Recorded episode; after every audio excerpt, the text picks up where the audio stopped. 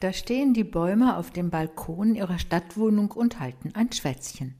Vielleicht verabreden sie sich gerade zu einem gemeinsamen Abendessen, könnte man beim Anblick der Fotos in diesem Extra-Leben denken. Was wir da zeigen, ist lebendige Natur mitten in der Metropole. Und alle haben etwas davon.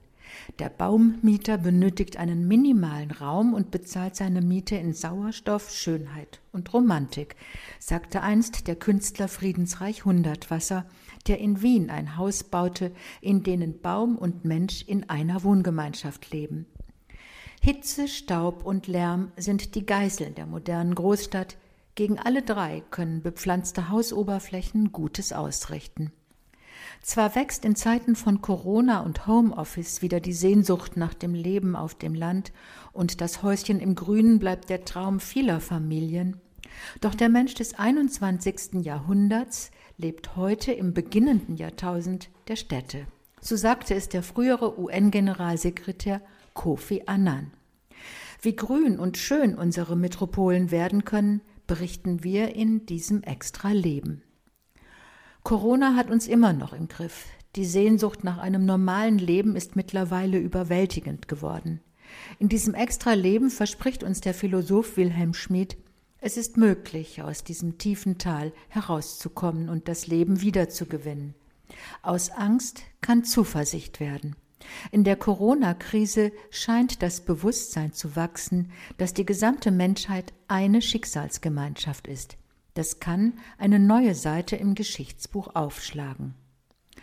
Am wichtigsten ist es, dass wir diese Freiheitsrechte leben, sagt der Historiker und Publizist René Schlott in diesem Extra Leben.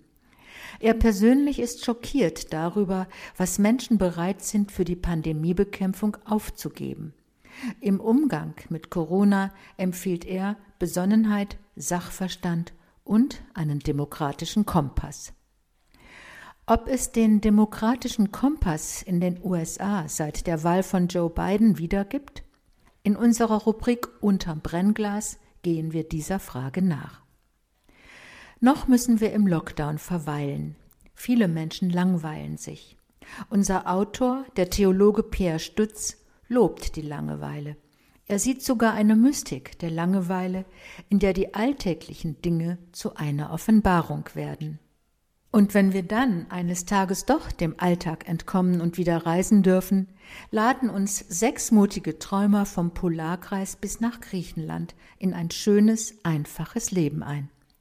Doch vorerst lernen wir sie nur in diesem extra Leben kennen. Dieser soeben gehörte Inhalt ist in der Zeitschrift Public Forum Extra zu lesen. Public Forum Extra erscheint mit zwölf Ausgaben im Jahr. Das Extra-Thema hat einen Themenschwerpunkt, betrachtet aus verschiedenen Blickwinkeln. Das Extra-Leben beschäftigt sich in Form von Geschichten, Reportagen, Gesprächen und Essays mit kulturellen und gesellschaftlichen Entwicklungen und Werten. Die Ausgaben erscheinen im monatlichen Wechsel. Weitere Informationen finden Sie im Internet unter extra.public-forum.de.